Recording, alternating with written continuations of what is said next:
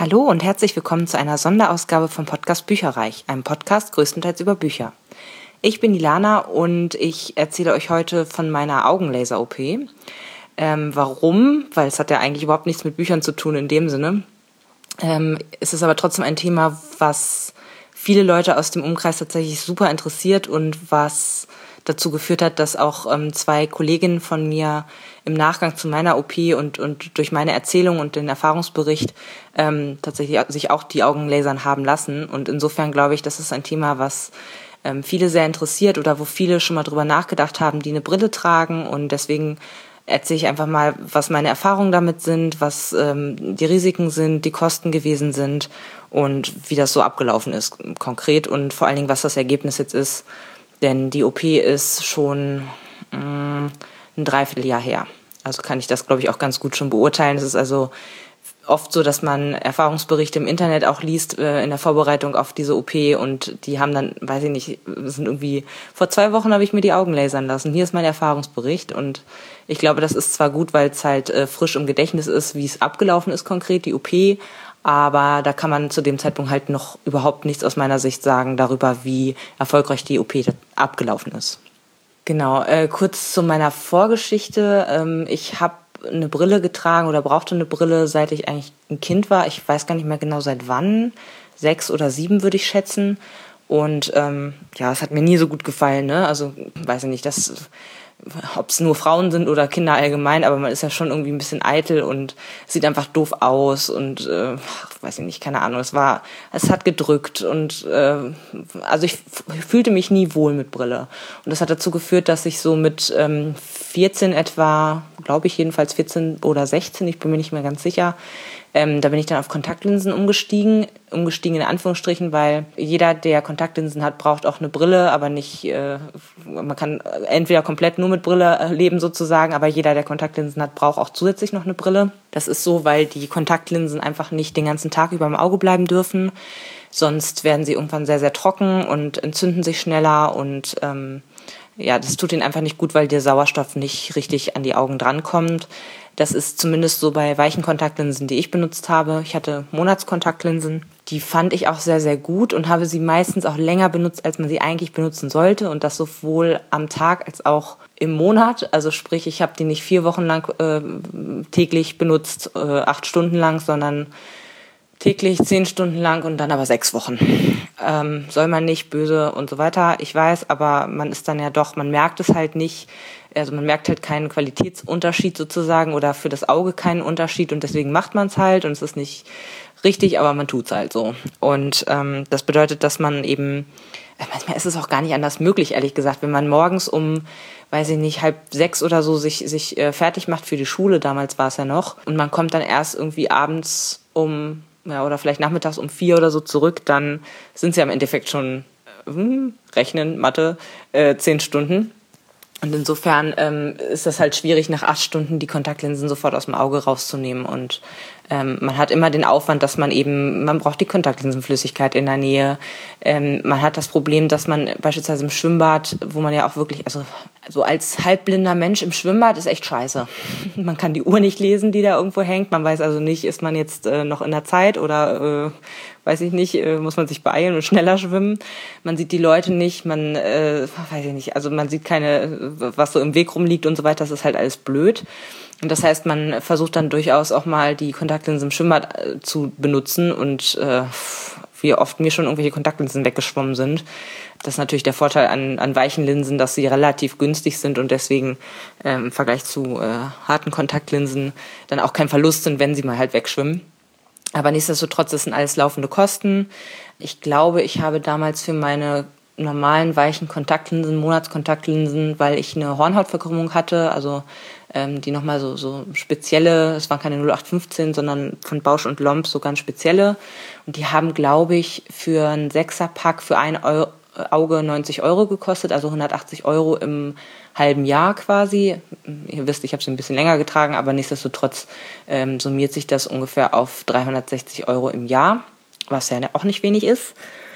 Und ähm, ja, also alles in allem, ich war irgendwie, äh, ich habe hab das halt so benutzt, aber so richtig zufrieden war ich nicht, weil Brille habe ich sehr ungern getragen und die Kontaktlinsen hatten einige Nachteile, wenn ich sie auch so ganz gerne ähm, benutzt habe, weil es einfach ein Gefühl der Freiheit gegeben hat. Und dann habe ich mich gar nicht so wahnsinnig lange mit dem Thema beschäftigt. Ich hatte ähm, eine Bekannte von mir, die hat das machen lassen irgendwann, weiß ich nicht, 2000 ja, weiß ich jetzt gar nicht mehr, 2011 oder so. Und das hatte ich halt ähm, zufällig mitbekommen, weil die, ähm, weil ich sie eben getroffen hatte bei der Eröffnungsfeier von einem äh, Laden, wo ich beruflich halt äh, da war. Und dann war sie da und sie hatte ganz blutunterlaufene Augen. Und dann haben wir natürlich alle so, und sie trug keine Brille mehr. Und dann haben wir sie alle natürlich ausgequetscht, was da los ist. Und dann hat sie das halt erzählt, dass sie sich die Augen hat lasern lassen. Und ähm, da waren wir schon also, hm, okay, aber ich habe das null mit mir in, in Verbindung gebracht. So. Also es war jetzt nicht so, dass ich ab dem Zeitpunkt überlegt habe, jetzt Mensch, eigentlich könnte ich das mal machen und ich sollte mich mal informieren. Ich habe das einfach so als Erfahrungsbericht äh, hingenommen. Und dann äh, ist, das, ist mir das irgendwann wieder eingefallen, pff, ein paar Jahre später. Und dann habe ich sie auch äh, wirklich nochmal angerufen und wir haben über eine Stunde über das Thema gesprochen. Sie hat mir ihre Erfahrung so äh, mitgeteilt und sie sagte, sie würde es jederzeit wieder tun. Es hat sich unglaublich gelohnt. Sie hatte sehr starke Werte wohl und ähm, das, es hat sich einfach dermaßen gelohnt, dass sie jetzt alles sehen kann. Und es gibt eben so viel Lebensqualität eigentlich auch. Also sie hat es mir sehr warm empfohlen, also wärmstens empfohlen. Und da ist dann so, ich weiß gar nicht mehr, wie, ich weiß gar nicht mehr, was genau der Auslöser war, um ganz ehrlich zu sein. Aber irgendwann habe ich mich mit dem Thema halt wieder stärker beschäftigt und hatte sie dann, wie gesagt, angerufen. Sie hat mich dann in der, in dem bestätigt, dass das eigentlich eine gute Sache ist. Und ähm, ja, dann geht's natürlich los. Dann fängt man an und äh, googelt irgendwelche Risiken und liest sich Erfahrungsberichte durch und, und, und, und, und. Und ähm, ich habe mir das durchgelesen. Ich habe zum einen bei der Hotline von meiner Krankenkasse angerufen. Die haben halt irgendwie so eine Experten-Hotline. Da kann man dann, ohne einen Termin zu haben, sich zu Fachärzten durchstellen lassen, die einem halt Fragen beantworten, was ich an und für sich ganz cool fand. Krux an der ganzen Sache war, dass die, ähm, ähm, wie heißt es, ähm, Zahnärztin sage ich schon, Augenärztin, mit der ich dann gesprochen habe, schlussendlich, die hatte halt eigentlich eine ganze Menge andere Sachen zu tun und äh, hat mich dann ziemlich schnell versucht, dann loszuwerden so und äh, die meinte halt relativ abrupt so, ja, LASIK-OP, ne? Ja, können Sie machen. Machen 100.000 andere Menschen ja auch. Ist eine Standard-OP mittlerweile. Und dieser Satz, den fand ich ganz spannend eigentlich, weil das stimmt wirklich. Also ähm, laut Wikipedia äh, legen sich alleine 120.000 Deutsche im Jahr, und das Messer kann man eigentlich gar nicht sagen, unter den Laser. Und ähm, das heißt, es ist tatsächlich eine unglaubliche Standard-OP geworden, die, als sie angefangen hat in Deutschland, war das, glaube ich, noch relativ gruselig, was da alles äh, gemacht wurde und, und wie die Methoden waren. Das verfeinert sich jetzt immer mehr.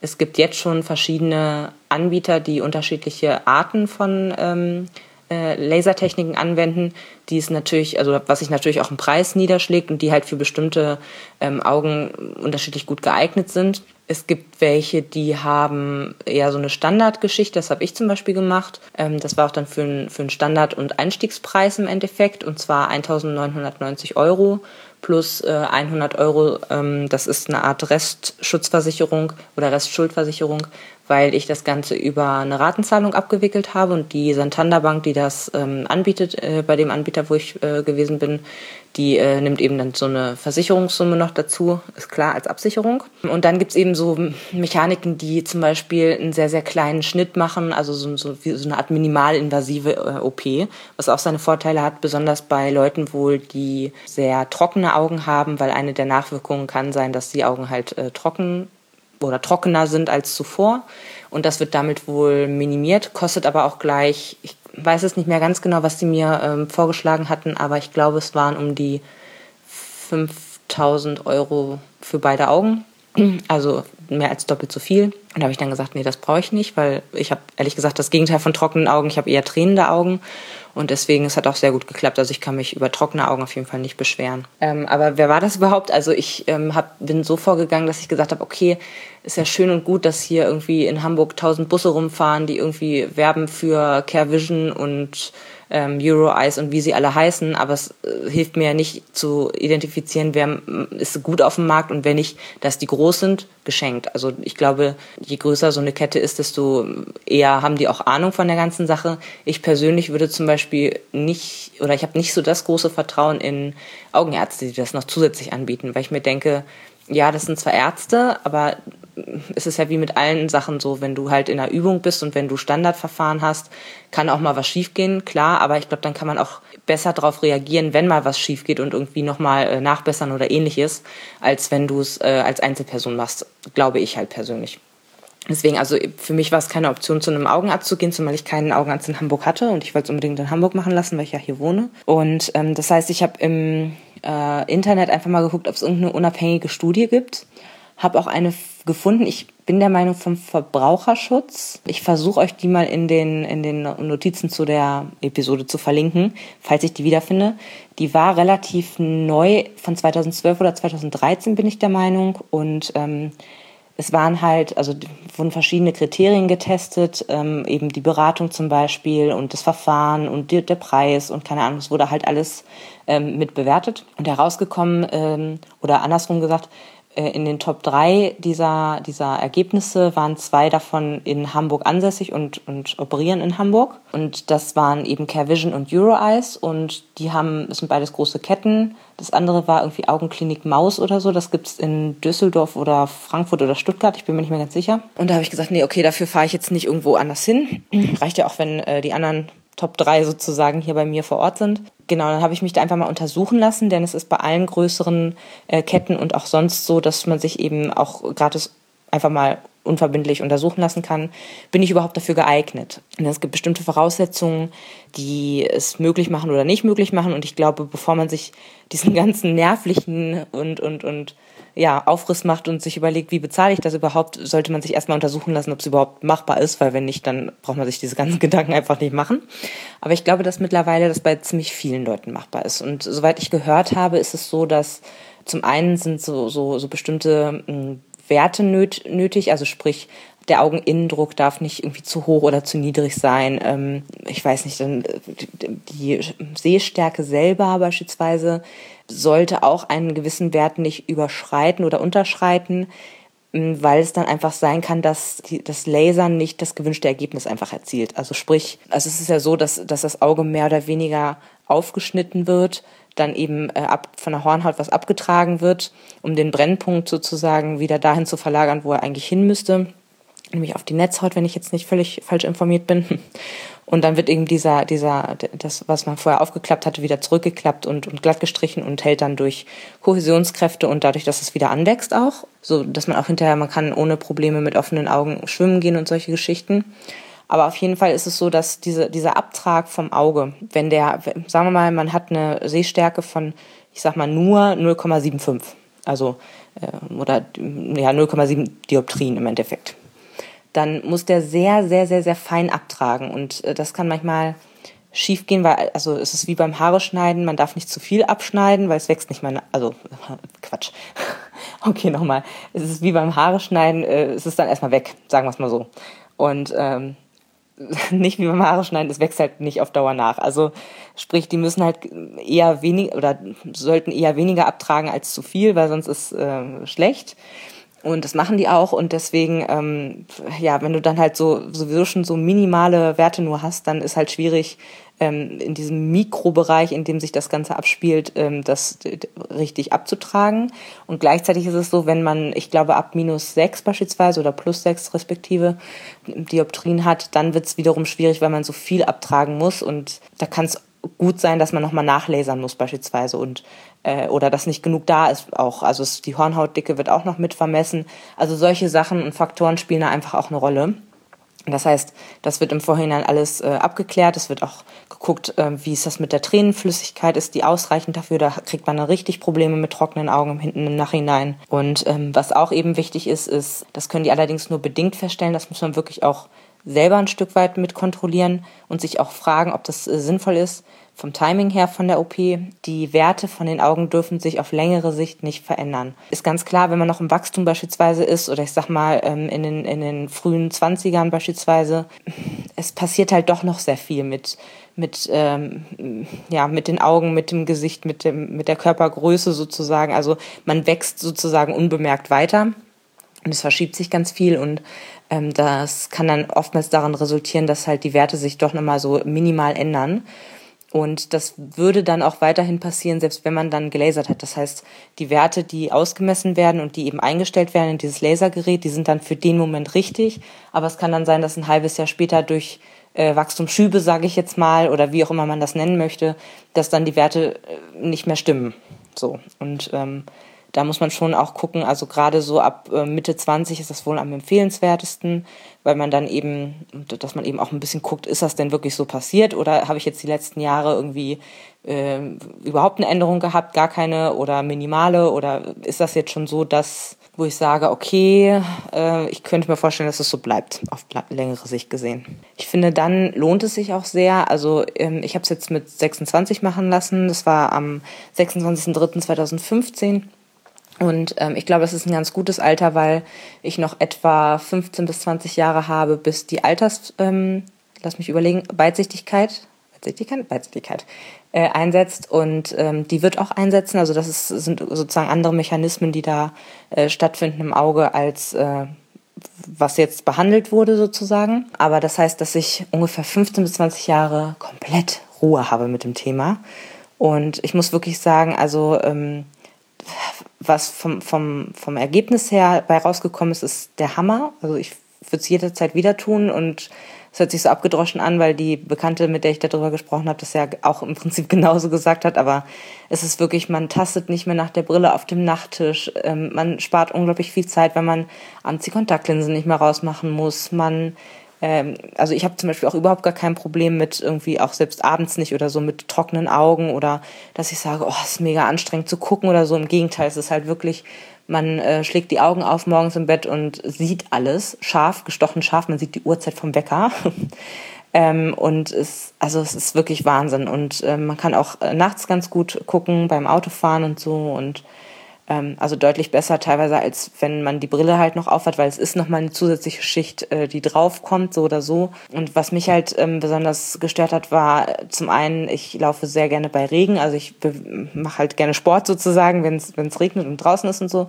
Und da musste man immer gucken, okay, nehme ich jetzt äh, die Brille, setze ich jetzt währenddessen nicht auf, weil für Sport machen ist Brille irgendwie doof, das wackelt rum und das, man schwitzt und keine Ahnung was. Also die Kontaktlinsen rein. Äh, und dann, äh, ja, halt einfach dieses, dann, wenn man mit der Brille rausgehen würde, dann würden Regentropfen draufkommen oder auch die Brille beschlagen oder keine Ahnung was. Dann hat man aber die Kontaktlinsen schon eine gewisse Zeit getragen, dann geht das wieder nicht, dann äh, äh, werden die so pappig und lutschen sich so am Auge fest und äh, das ist einfach, das heißt, hat man halt alles nicht mehr. Und auch diese Geschichte mit, dass man in ein Schwimmbad reingeht und es ist eine fremde Umgebung beispielsweise, aber man sieht halt alles gestochen scharf und fühlt sich dadurch viel, viel sicherer einfach irgendwo. Und das muss ich wirklich sagen, ähm, ich bereue es auf keinen Fall. Ich weiß, dass es Risiken gibt und nicht jedes Auge ist dasselbe. Ähm, deswegen sollte man sich da von diesen Experten wirklich untersuchen lassen und auf die auch hören, was die sagen. Ähm, aber ich glaube, dass diese OP mittlerweile so gut ist und, und so äh, standardisiert ist, dass da vielen geholfen werden kann. Das, sonst würden es nicht so viele auch im Jahr machen. Ähm, wie gesagt, ich habe jetzt drei Leute aus dem Bekanntenkreis im Endeffekt, die äh, neben mir das halt äh, gemacht haben und habe von keinem gehört, dass er jetzt irgendwie extreme Probleme hätte. Ähm, es gab nach der OP eine Zeit, wo ich sehr gehadert habe, also wo ich ähm, ungefähr, wann war das? Ich glaube so nach zwei, drei Wochen nach der OP, da hatte ich halt so, es stellte sich noch nicht so richtig scharf sozusagen. Also da musste in meinem Kopf, glaube ich, einfach nochmal so ein Schalter umgelegt werden. Und das war mega frustrierend für mich, weil ich gedacht habe, so, ist das jetzt schon das, wie ich gucken kann? Weil irgendwie finde ich, das ist noch nicht ganz scharf. und ähm, stand auch, ich erinnere mich, dass ich in der U-Bahn mal stand und ähm, auf diese riesen Plakate geguckt habe, so von, von schräg von der Seite. Ich stand nicht direkt frontal davor, weil dann ist man ja auch nur so, ich weiß nicht, drei, vier Meter davon entfernt, sondern halt leicht schräg und vielleicht so sieben Meter davon entfernt. Und ich gucke und denke, boah, ich muss mich so konzentrieren, dass diese Buchstaben, die auf diesem, Pla auf diesem riesen Plakat draufstehen, äh, äh, vernünftig scharf werden. Das kann doch nicht wahr sein. Oder ist das, weil ich so leicht schräg gucke oder wie auch immer? Ich kann nur sagen, es hat sich alles eingerenkt. Ähm, das sagen die Ärzte eigentlich auch vorher. Du hast halt immer, gerade so zu Anfang, hast du halt diese Schwankungen das ist ganz normal und das legt sich auch. Deswegen sind diese ganzen Reviews, die vielleicht schon, weiß nicht, zwei, drei Wochen, vier Wochen später nach dieser OP quasi kommen, sind zwar gut für den Moment, aber eben auf Dauer nicht, was ist das Ergebnis so. Ähm, das können die in dem Moment noch gar nicht beurteilen, weil sich da so viel noch verändert und so viel ähm, äh, sich einrenken muss quasi und ja, wie gesagt, es war eine ganz ätzende Zeit, aber alle haben mir gut zugesprochen, das fand ich total nett und ähm, dann legte sich das auch und mittlerweile kann ich wunderbar in U-Bahn gucken und auch sonst ist es halt alles gestochen scharf, so wie es vorher mit der Brille war. Und ähm, da habe ich auch nochmal Werte hier aufgeschrieben. Und zwar habe ich ja hier ganz brav, man kriegt ja immer so von den ähm, Untersuchungen noch die Auszüge, was für Werte man denn da hatte. Und vor der OP hatte ich ähm, äh, einmal in Dioptrien hatte ich im rechten Auge minus zwei. Oder stimmt das? Ja, genau, Dioptrien. Äh, vom rechten Auge minus zwei und auf dem linken Auge minus 4,5, also sehr unterschiedlich. Ähm, und ich hatte auf dem rechten Auge eine Hornhautverkrümmung von 179 Grad und auf dem linken von 1 Grad. Fragt mich nicht, was das genau heißt, aber es war halt eine Hornhautverkrümmung. Und das Interessante ist, und das ist auch etwas, was ich bisher noch nicht ganz durchdrungen habe, man wird hinterher in anderen Zahlen gemessen. Das heißt, es ist nicht mehr Dioptrien und 0,25 Abstufungen, sondern das Ganze nennt sich Visus. Ähm, das ist halt die Sehschärfe im Endeffekt. Also ich habe mal so ein bisschen im Internet recherchiert, aber so ganz verstehe ich es noch nicht. Es scheint mehr oder weniger die Schärfe sagt quasi in, in Dezimalschritten, also 0,1 und so weiter, aus, äh, wie gut man auf einem bestimmten Abstand zwei Punkte voneinander unterscheiden kann, dass das zwei Punkte sind und nicht einer. Also dass das so ineinander äh, schwimmt sozusagen. Und ähm, das ist standardmäßig, wenn man eben bei diesen äh, Sehschärfetest sitzt, also bei den ganz normalen, äh, wie nennt sich das, Sehtest sitzt, dann ist das ja auch durch die Buchstaben, äh, bedeutet das ja auch, dass es ja, oder Buchstaben und Zahlen sind es ja auch, dass man eben genau erkennen kann, was das sozusagen für, für, eine, für eine Nummer ist. Und den Abstand äh, zwischen dir und dem Sehbrett ist quasi abgemessen.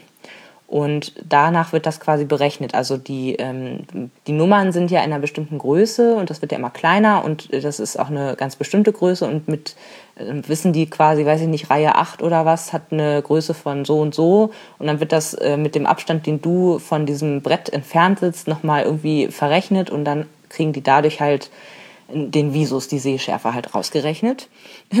Und meine war vor der OP 0,05 auf dem rechten und, 0, und unter 0,05 auf dem linken. Also logischerweise, das ist ja deutlich schlechter gewesen. Ähm, jetzt ohne Brille. Und das heißt, zusammengenommen haben meine Augen nur 0,05 gesehen. Ich war also wie das hier irgendwo auch steht, faktisch auf dem linken Auge blind. Also man, man, man nennt das dann auch wirklich blind, obwohl ich natürlich was sehen konnte. Also es war jetzt nicht so, dass ich äh, ne, Behindertenschein oder sonst was hatte, aber es, äh, die Brille korrigiert das ja dann auch. Das ist ja der Sinn des Ganzen. Aber ohne Brille würd, hätte mein linkes Auge zumindest als blind gegolten. Finde ich ziemlich krass. Ähm, auf jeden Fall nach der OP, ähm, das ist jetzt der Wert vom 2.7. Ich glaube, das ist die letzte Untersuchung gewesen. Drei Monatsuntersuchung müsste das gewesen sein.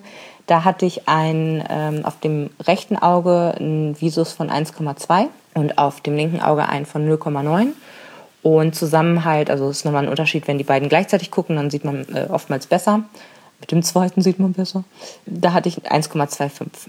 So, das ist genauso viel, wie ich vorher mit äh, Brillenkorrektur hatte. Also mit, mit Brille auf vor der OP wurde gemessen auch im Prinzip genau dasselbe. Rechtes Auge 0,9 und linkes 1,1. Äh, also, naja, fast dasselbe. Und dann zusammen 1,2 halt. Also sprich, ich sehe jetzt äh, genauso gut wie mit Brille. Sogar noch einzeln von den Augen her sogar ein bisschen besser. Richtig geil. Finde ich gut. Wie war das überhaupt von der Behandlung her? Also wie gesagt, ich würde es auf jeden Fall empfehlen. Ich fand es sehr, sehr gut, ähm, habe auch sehr gute Werte dadurch jetzt bekommen. Und man muss auch sagen, man hat äh, zumindest bei Care Vision, für die ich mich dann im Endeffekt auch entschieden habe, weil sie einfach ein bisschen günstiger waren und ich quasi Standardaugen habe, also nicht mit Komplikationen zu rechnen war, die äh, haben halt innerhalb von einem Jahr, äh, kann man kostenneutral auch nochmal nachlasern lassen. Also sprich, wenn jetzt irgendwas fürchterlich schief gegangen wäre oder wenn irgendwie ähm, weil fürchterlich schief, das hört sich so schlimm an. Also als ich die Risiken recherchiert habe, war auch klar, also blind kann man davon schon mal nicht werden. Das aller, aller, aller Schlimmste, was passieren kann, ist, dass sich die Netzhaut ablöst und dass man halt äh, eine Netzhaut, eine neue quasi äh, transplantiert bekommen muss. Das ist natürlich eine schlimme Sache, gar keine Frage. Aber das ist wirklich die absolut, also das müssen sie eigentlich nur draufschreiben aus rechtlichen Gründen, sage ich jetzt mal. Es passiert in den seltensten Fällen. Man muss auch sagen, dass viel daran liegt, wie man hinterher mit den Augen umgeht, also wie man die Wundbehandlung quasi ähm, macht. Also der eine Arzt, der äh, meinte so aus dem äh, Nähkästchen geplaudert, dass Frauen seltener Nachkomplikationen haben als Männer weil man eben extrem darauf achten muss, dass man, weiß nicht, dass man sich die Augen nicht reibt, dass da keine Keime reinkommen. Und Männer sind dann halt so, ach ja geil, ich gehe jetzt mal wieder Sport machen und dann in die Sauna und dann noch das und das und ähm, beachten das wohl, also das seine Worte, nicht meine, ne? Also beachten das wohl irgendwie nicht so ganz mit der Hygiene hinterher. Also da gibt's halt bestimmte Vorgaben und man kriegt auch unfassbar viel Infomaterial im Vorhinein, dass man bestmöglich vorbereitet ist. Also ähm, man darf sich zum Beispiel äh, vier Wochen, also ich habe es auf jeden Fall vier Wochen gemacht, man muss sich mindestens eine Woche lang äh, vorher keinen Mascara tragen. Ich habe, glaube ich, wie gesagt, so um die, ich weiß gar nicht mehr genau, ob ich zwei oder vier Wochen im Vorhinein mich nicht geschminkt habe. Aber einfach damit diese, diese ganzen Krümel und diese Partikel sozusagen, die man, äh, selbst wenn man sich einmal abschminkt, ist, hat man ja nicht alles runter so. Und ähm, deswegen ist das eben empfohlen, dass man auch ähm, möglichst halt im Vorhinein, hier steht jetzt eine Woche vorher, äh, kein Augen-Make-up benutzen. Ähm, ich habe alles weggelassen, weil ich mir gesagt habe, ganz ehrlich, ähm, normales Make-up ist jetzt auch nicht gerade der Oberbrüller, wenn ich das ins Auge irgendwie reinkriege. Und ich fasse mir einfach unfassbar viel ins Gesicht am Tag. Das weiß ich von mir. Insofern habe ich das dann, ich glaube, gute zwei Wochen weggelassen komplett. War ein bisschen komisch. Also man fühlt sich dann doch ein bisschen nackig was eigentlich total albern ist, weil viele haben es überhaupt nicht bemerkt. Das ist echt so eine Kopfsache, das ist irre.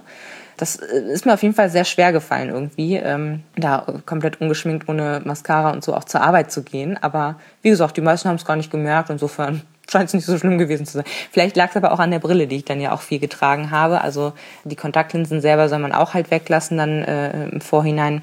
Äh, das muss jetzt nicht zwei Wochen sein, aber ähm, damit sich eben die Augen auch so ein bisschen anpassen. Man hat nochmal eine, eine Untersuchung vorher, wo die Werte nochmal ganz genau festgelegt werden. Ähm, also man hat eine Voruntersuchung, wo allgemein festgestellt wird, ist man geeignet und wo die auch erstmal den kompletten Schwung machen. Also man kriegt da Untersuchungen von, dass einem ins Auge gepustet wird, um den Innendruck zu testen. Ganz unangenehm, aber irgendwie auch interessant mal mitzumachen, weiß ich nicht. Also habe ich beim Augenarzt jedenfalls noch nie erlebt dann die ganz normalen Sehtests. Ähm, dann wird ganz viel auch mit so mit, mit Maschinen quasi gearbeitet, wo man halt reingucken muss und die dann von selber arbeiten. Ähm, zum Beispiel auch so eine ganz grobe Sehstärkebestimmung, wo so ein Haus irgendwie abgebildet ist und das fokussiert halt immer mehr, bis, bis du dann halt ähm, das komplett scharf siehst und dann merkt es das, die Maschine, und dann merkt es sich den Wert sozusagen, wo du scharf siehst. Also ganz spannende Sachen und auch so mit, äh, weiß ich nicht, äh, irgendwelche Vermessungen und alles Mögliche. Also das war auch schon relativ zeitintensiv. Ich habe das ja bei beiden Anbietern, wo ich war, also EuroEyes und CareVision, habe machen lassen, um zu gucken, ob ich geeignet bin und was sie mir so vorschlagen würden. Und äh, das sah alles sehr, sehr gut aus. Und dann kriegt man halt eben wenn man sich für einen Anbieter entscheidet und alles in die Wege leitet.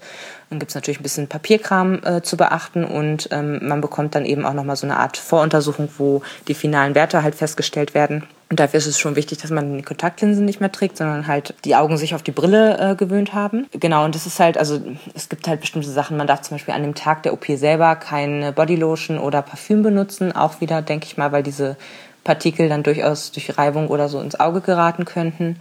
Ähm, ich hatte damals auch alles vorbereitet, also man soll auch eine Begleitperson mitbringen. Und bei mir war es halt so, ich habe mich im ich weiß gar nicht mehr genau, August oder September 2014 mit diesem Thema am intensivsten beschäftigt gehabt und habe überlegt, wann, also dass ich es machen wollte, stand dann sozusagen in, in dem Zuge fest. Und ich habe dann überlegt, ja gut, wie ist es denn jetzt vom Timing her, wann, wann mache ich das Ganze denn? Und hatte ganz unterschiedliche Sachen auch gelesen von, ich war sofort wieder fit, bis hin zu irgendwie, oh Gott, ich war irgendwie drei Tage lang in meinem sehr, sehr dunklen Schlafzimmer und äh, das war auch gut so. Und ähm, ja, ich hatte dann äh, nach den, habe mich dann so ein bisschen nach den Ferien in Niedersachsen gerichtet, weil meine Mutter ist Lehrerin und ich habe halt gedacht, okay, dann ähm, kommt sie vorbei und ähm, bringt mich hin, holt mich ab und betüttelt mich ein bisschen. Und äh, sie musste dann leider kurzfristig äh, selber auf eine Kur und äh, aus Krankheits- oder Gesundheitsgründen, sagen wir es mal so, ähm, und konnte dann leider doch nicht äh, diese Rolle übernehmen. Aber zum Glück hat meine kleine Schwester dann ist eingesprungen. Die hatte halt auch noch äh, Ferien oder richtet sich dann nach den Ferien. Und äh, deswegen hat das ganz gut geklappt. Ich hatte halt erst überlegt, ja, die nächsten äh, Schulferien sind um Weihnachten rum, war dann aber so, nee, keine Chance. Ich werde mir nicht äh, um Weihnachten rum die Augen lasern lassen. Im Zweifelsfall sitze ich dann hier in Hamburg und äh, müsste eigentlich dringend zum Arzt und so weiter. Also ich wollte es auch unbedingt hier in Hamburg machen, weil ähm, man hat schon relativ viele Untersuchungen dann drumherum, sage ich jetzt mal. Also natürlich finden die OPs hier statt, aber man hat auch eine Nachuntersuchung einen Tag nach der OP, eine Woche nach der OP und einen Monat nach der OP, genau. Und dann nochmal drei Monate nach der OP. Also wenn ich das irgendwo anders gewählt hätte, dann hätte ich jedes Mal für diese Untersuchung halt hinfahren müssen. Und das wollte ich nicht. Und deswegen ähm, musste halt jemand zu mir kommen. Und das ging aber soweit ganz gut. Und äh, es wird zum Beispiel einem auch geraten, dass man dann am Tag der OP sich die Haare wäscht, weil man darf eigentlich, also man darf nichts an sein Gesicht lassen für die nächsten drei Tage. Also kein Wasser, keine Seife, kein, weiß ich nicht. Äh, dementsprechend kann man sich sehr schwer bis gar nicht die Haare waschen. Wobei ich bei meinem äh, Friseur meines Vertrauens nachgefragt hatte, so mit rückwärts und abdecken und so, ob das dann äh, Abdecken der Augen währenddessen, ob die mir die Haare waschen könnten. Das wäre auch gegangen. Im Endeffekt haben es meine Schwester und ich dann aber über meiner Badewanne gemacht. Ging genauso gut. Ähm, man kriegt so kleine äh, Schalen, so wie so mh, mm, ja, eine Brille ist es nicht wirklich, es sind wirklich zwei äh, augenabdeckende Schalen, die man halt mit so komischen Tesafilm halt über Nacht festkleben mm, muss, damit man sich nicht in den Augen rumkratzt, was man nicht soll. Und ähm, die haben wir dann einfach drüber gelegt und haben dann rücklinks sozusagen in der Badewanne mir die Haare gewaschen. Es war sehr unbequem, aber es hat sehr gut geklappt. Also insofern ähm, äh, sind wir dann so miteinander verblieben. Genau, also man muss sich schon so ein bisschen darauf vorbereiten und es war aber absolut nicht so schlimm, wie ich es gedacht habe. Also ich hatte gehört, dass man ähm, Schmerzen eventuell hat und das ist irgendwie äh, lichtempfindlich und keine Ahnung was alles. Also bei mir war es so, wir sind, oder vielleicht fange ich mit der OP tatsächlich einmal an. Der, das Datum stand fest, wir haben ein Datum auch äh, oder die OP dann sozusagen gebucht und es gibt wie gesagt einen Tag vorher nochmal eine vernünftige Untersuchung, wo die ganzen äh, Werte final aufgenommen werden. Dann war an dem Donnerstag, den 26. hatte ich die OP und ähm, da bin ich halt mit meiner Schwester hingefahren. Das war im UKE, allerdings sind die Räume angemietet, also es kann jeder hin so ein da anmieten. Hat natürlich einen tollen Namen, ne? Also Universitätsklinikum Eppendorf ist natürlich großartig. Wir sind da dahin, große Aufregung, ich war mega nervös. Also ich hatte ja, wie gesagt, auch ähm, eine gute Woche oder so Urlaub genommen, weil ich einfach nicht wusste, wie gut geht's mir, nur so als Vorsichtsmaßnahme sozusagen. Andere hatten ja auch schon mal gesagt, also ich glaube bei Euroeyes waren die so, ja, ja, wir machen sie am Freitag fertig und am Montag können sie dann wieder arbeiten gehen. Und dann habe ich halt so, bin ich so in mich gegangen und dachte so, nee, ich glaube, das möchte ich eigentlich auch gar nicht. Also dann lieber ein bisschen langsam wieder an Bildschirme gewöhnen und, und so in meinem Tempo sozusagen. Deswegen hatte ich mir noch eine Woche freigenommen. Wir sind also dann hin und äh, man musste, weiß ich nicht, war ziemlich voll, man musste so eine halbe Stunde ungefähr äh, warten. Das war die Hölle. Man hätte auch eine Beruhigungstablette nehmen können, aber wollte ich dann nicht. Ich war dann, also ich bin eher so jemand, ich muss mir dann der Situation so ein bisschen bewusster werden, dann ist das auch alles nicht so schlimm, aber so dieses Verdrängen und so, das kann ich in den Situationen dann gar nicht gut haben. Und deswegen habe ich keine genommen. Und äh, dann wurde man irgendwann aufgerufen und man, also ich bin dann halt in so einen Vorraum gekommen äh, wo ich Schutzkleidung anziehen musste, also über die, ähm, also alles über Straßenklamotten, über die Schuhe, äh, so äh, Überzugdinger drüber und dann wie so ein ähm, Spurensicherungseinteiler irgendwie noch drüber und halt eine Haube über die Haare. Und dann halt die Brille absetzen und dann bekam man halt schon solche Betäubungstropfen in die Augen. Das Krasse ist, also die, die brennen halt so ein ganz kleines bisschen, aber man merkt das halt nicht. Und ich wurde dann im Endeffekt, also ich glaube, die Tropfen habe ich zweimal bekommen. Also ich musste dann so irgendwie, habe die Tropfen reinbekommen, dann musste ich diese Schutzkleidung anziehen. Das hat dann so zwei, drei Minuten gedauert. Habe ich wieder welche bekommen und dann wurde ich halt reingeführt in diesen OP-Saal. Und ich musste halt die Brille mit meiner Sehstärke im Vorraum liegen lassen. Das war ganz komisch für mich, weil das ist irgendwie so diese doppelte Unsicherheit, weil du kommst in einen Raum rein, den du mit deinen unzureichenden Augen überhaupt nicht richtig sehen und greifen kannst. Also na klar, du weißt halt ungefähr die, die Größe, aber es ist alles verschwommen. Du siehst, okay, da butschern irgendwie zwei, drei Leute rum und da ist so eine Liege, die ist ungefähr da so links. Aber du äh, kannst halt diese Situation gar nicht so richtig begreifen irgendwie in dem Moment. Und das war ganz schön äh, merkwürdig. Und diese Augen, diese Betäubungstropfen, äh, die man da ins Auge bekommen hat, wie gesagt, man merkt das ja nicht. Also man merkt, dass die Tropfen reinkommen, aber man fühlt ja sein eigenes Auge in dem Sinne nicht. Und das heißt, man kann halt auch nicht fühlen, okay, es wird jetzt taub oder so. Das heißt, man merkt im Endeffekt gar nicht, dass da was betäubt ist und hat dann eben das, also ich, ich war wirklich so, oh, sie fangen jetzt schon an? Bin ich dann schon vorbereitet, werde ich dann auch wirklich nichts fühlen, so nach dem Motto. Also ich, das hat mich dann so ein bisschen panisch gemacht. Dazu kam noch, dass diese Liege, auf die man sich drauf legt, das ist nicht so wie bei einem Zahnarztstuhl oder so. Man liegt komplett flach auf dem Rücken. Und dieses, dieses sich, also es war schon sehr ausgeliefert sein, muss ich wirklich sagen. Es war ein bisschen gruselig, weil man, man gibt die komplette Kontrolle ab. Und ja, das ist jetzt wahrscheinlich ein psychologisches äh, Spiel, was, oder man kann jetzt, glaube ich, sehr, sehr genau sehen, wie ich so psychologisch drauf bin, aber das ist, war sehr, sehr schwierig für mich. Und man liegt dann wirklich echt flach auf dem Rücken und äh, über einem, über dem Kopf ist dann eben diese ganze Gerätschaft, dieser Laser im Endeffekt.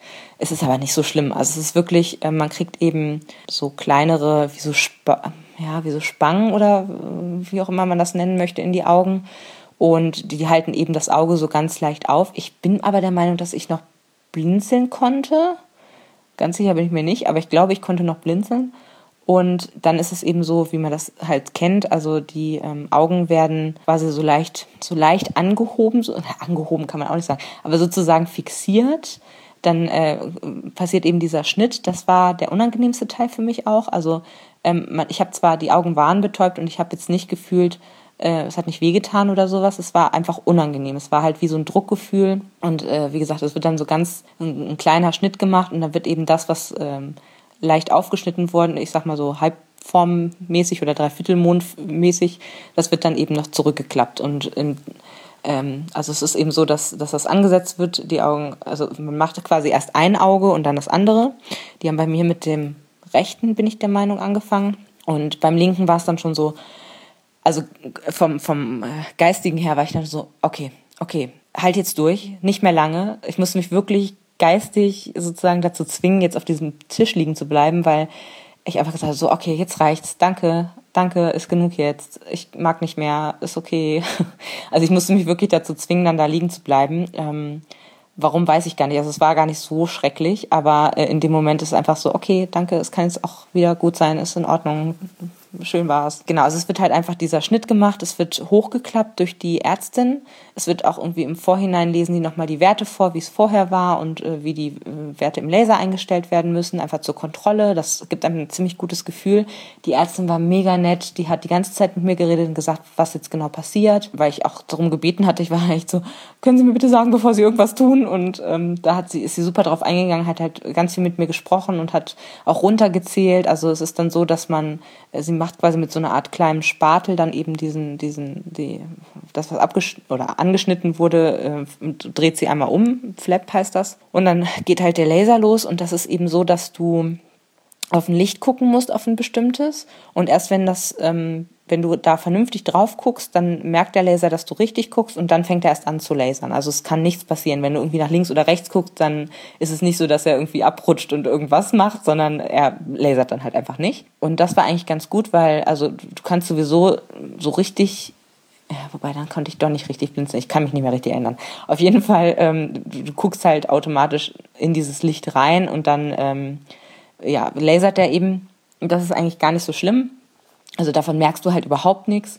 Es riecht halt ein bisschen nach verbrannten Haaren, weil es halt Hornhaut ist, die da abgetragen wird. Aber das war in Ordnung und dann eben wird das, wird das wieder zurückgestrichen sozusagen, gut angestrichen, damit es wieder schön verheilen kann mit diesem spatelhaften äh, Gerät sozusagen und dann kommt das andere Auge dran. Und ich glaube, es war einfach so diese, diese Mischung aus, ich weiß, was passiert und vielleicht auch, dass das linke Auge einfach ja auch eine deutlich höhere ähm, Sehschwäche hatte. Also ich glaube, es war die Kombination aus diesen beiden Sachen. Es war auf jeden Fall beim linken Auge irgendwie noch unangenehmer für mich als beim rechten Auge und ich war dann schon so, okay, reicht jetzt, wir können gehen, ich möchte gerne diese Liege verlassen. Hat insgesamt vielleicht fünf Minuten gedauert. Ich weiß es nicht genau. Also ist, das geht relativ schnell. Und ja, sie hat dann, also die, dass man in diesen Laser gucken muss, dauert 15 bis 30 Sekunden, bin ich der Meinung. Und da hat sie halt dann runtergezählt. Das fand ich auch sehr gut, weil man dann sich so ein bisschen geistig darauf einstellen konnte, okay, jetzt noch so und so lange durchhalten oder wie auch immer. Das fand ich sehr gut. Und dann wird eben ähm, alles wieder aus deinem Auge rausgenommen nach dieser OP. Und ich glaube, es werden auch schon erste Tropfen zur Desinfektion reingemacht. Und hinterher ist es nicht so, dass du sofort gestochen scharf siehst, sondern ich fand das ganz spannend. Also man, man sieht so milchig. Es ist quasi nicht so hochglanzmäßig, sondern irgendwie milchig, kann ich es nur beschreiben. Also wie als wenn man durch so eine Milchglasscheibe guckt, aber mit perfekten Augen. Besser kann ich es nicht beschreiben. Also es war jetzt nicht direkt, dass ich sage, wow, äh, also ich konnte schon sofort merken, krass, ich sehe scharf, aber eben ja wie durch so einen Schleier nochmal durch, wenn das irgendwie Sinn macht. Äh, auf jeden Fall, also ich konnte schon ganz gut dann gehen und dann musste man in so einen äh, Raum gehen, der, ja, so ein, so ein Nach-OP-Raum, der war ganz äh, abgedunkelt und nochmal mit so ein paar Merkblättern noch mit dabei und so und da wurde dann einem alles zum, also sitze so um die fünf Minuten, dann wirst du schon das erste Mal kontrolliert. Das heißt, jemand guckt nochmal mit genau diesen äh, Gerätschaften, die es auch in Voruntersuchungen ge äh, gegeben hat, in deine Augen rein. Da wird jetzt nicht reingepustet oder so, aber zumindest, dass du, ähm, dass sie sehen können, also die leuchten viel die Netzhaut quasi aus, dass sie sehen können, haben wir irgendwas beschädigt erledigt sozusagen oder ist alles genauso, wie es sein muss. Das war es bei mir. Und dann hat man noch diese Augenklappen habe ich bekommen und meine Schwester hatte währenddessen schon auf Rezept so drei verschiedene Augentropfen geholt. Ähm, die musste man dann im Nachgang reinmachen und dann sind wir halt äh, raus. Ich konnte schon ziemlich gut gucken, so ich hatte auch eine Sonnenbrille mit. Das wird einem auch im Vorhinein gesagt. Du bist halt extrem lichtempfindlich in dem Moment. Boah, und das hatte ich auch echt auf der Rückfahrt gemerkt. Also es war ja, wie gesagt, Ende März und eigentlich war es ein, ich meine, es ist Hamburg, es war jetzt ein ziemlich verhangener, also geregnet hat es glaube ich nicht, aber es war ein nicht gerade strahlender Sonnenschein irgendwo. Und ach, dieses, diese Autofahrt, die hat vielleicht eine Viertelstunde gedauert, maximal 20 Minuten. Und es war schon ziemlich hart für mich. Also ähm, ich hatte die Sonnenbrille auf, trotzdem war es mir alles noch zu hell. Ich konnte nicht richtig, also so, die, ich hatte das Gefühl, ich habe mega viel Tränenflüssigkeit, alles, alles ist zu hell und und und und. Oh, äh, das war nicht so schön in dem Moment. Es tat nicht weh, also es hat auch danach nicht richtig weh getan. Es war einfach unangenehm, das muss man äh, so sagen. Und dann habe ich echt so die die Kapuze von meiner Jacke noch drüber und war dann so, okay, fahr mich bitte nach Hause. Und ähm, was ich, woran ich mich auch noch gut erinnern kann, ist, dass diese, dieser Tropfenplan, den man im Nachgang ähm, befolgen muss, damit sich das Auge eben nicht entzündet und vernünftig abheilen kann, der war so anstrengend am ersten Tag. Also ich dachte mir so, ja, okay, auf geht's, äh, ab ins Bett beziehungsweise aufs Sofa. Ich kann bei mir im Schlafzimmer nicht richtig verdunkeln und deswegen ähm, bin ich dann im Wohnzimmer habe ich meine, meine Bettstätte sozusagen aufgestellt gehabt. Und da kann ich nämlich äh, doppelt verdunkeln mit Jalousien und noch mit so Vorhängen. Das hatte ich dann schon alles vorbereitet und dann sind wir nach Hause gekommen und ich war echt so, okay, und jetzt äh, ruhe ich mich ein bisschen aus, vielleicht höre ich ein bisschen Hörbuch oder so.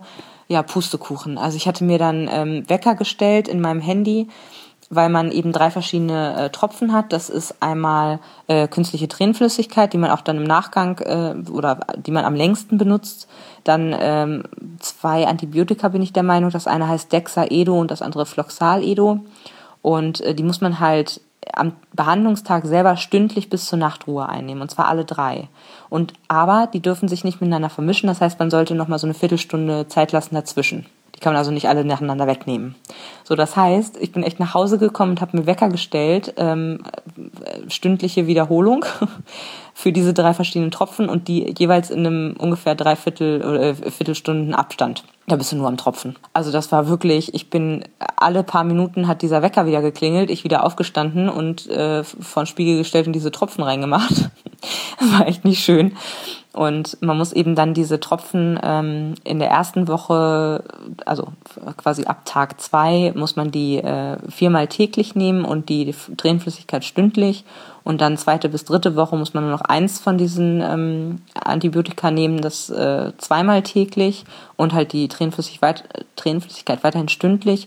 Und ab der vierten Woche äh, muss man dann nur noch Tränenflüssigkeit nehmen und zwar mindestens zehnmal je nach Bedarf. Also wenn man eben trockene Augen hat oder sich so fühlt oder irgendwie weiß ich nicht, dann kann man es auch öfter nehmen, das ist gar kein Problem, aber eben mindestens zehnmal.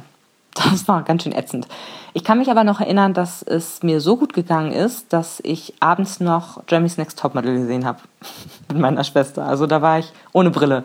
Da war ich total geflasht und ich konnte schon wirklich gut scharf sehen und das Milchige ließ na langsam nach und das war wirklich enorm schnell gute Ergebnisse. Also da war ich total geflasht von also richtig weh getan hat es, wie gesagt, nicht. Es war halt unangenehm. Man kann eben Schmerztabletten nehmen, wenn man äh, möchte und wenn es zu unangenehm wird. Ähm, ich weiß gar nicht genau, ob ich das getan habe. Ich glaube, eine vielleicht. Ähm, einfach sozusagen zur Sicherheit oder zum Vorbeugen, weil ich wusste ja auch, ja, ich glaube eine zum Vorbeugen. Und zwar, ähm, weil ich ja auch nicht wusste, wie das jetzt ist, wenn diese ähm, Betäubungstropfen dann nachlassen und das, das wollte ich nicht ausprobieren.